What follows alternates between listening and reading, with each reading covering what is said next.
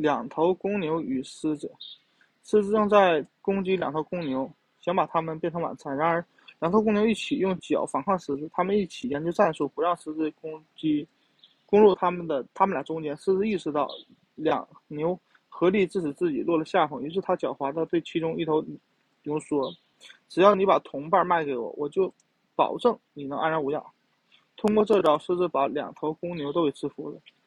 结成同盟却不懂得合作，迟早会被别人敌人攻破。